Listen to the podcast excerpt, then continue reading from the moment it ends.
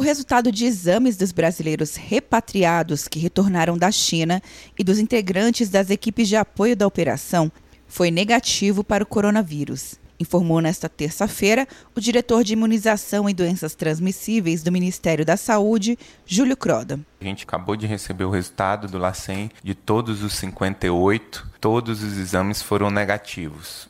Então, dos 34 repatriados, dos 24 profissionais envolvendo profissionais de saúde, uh, tripulação e de comunicação. Então, não tivemos nenhum exame positivo naquela primeira coleta que foi realizada no dia que eles chegaram.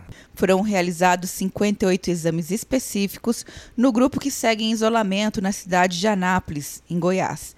O Brasil investiga oito casos suspeitos de coronavírus, 33 já foram descartados. Entre os pacientes que estão sendo monitorados, três estão em São Paulo, dois no Rio de Janeiro, um no Paraná, um em Minas Gerais e outro no Rio Grande do Sul. Em todo o mundo, os casos confirmados da doença passam de 42 mil. Quer um ano sem mensalidade para passar direto em pedágios e estacionamentos? Peça a Veloy agora e dê tchau para as filas. Você ativa a tag, adiciona veículos, controla tudo pelo aplicativo e não paga mensalidade por um ano.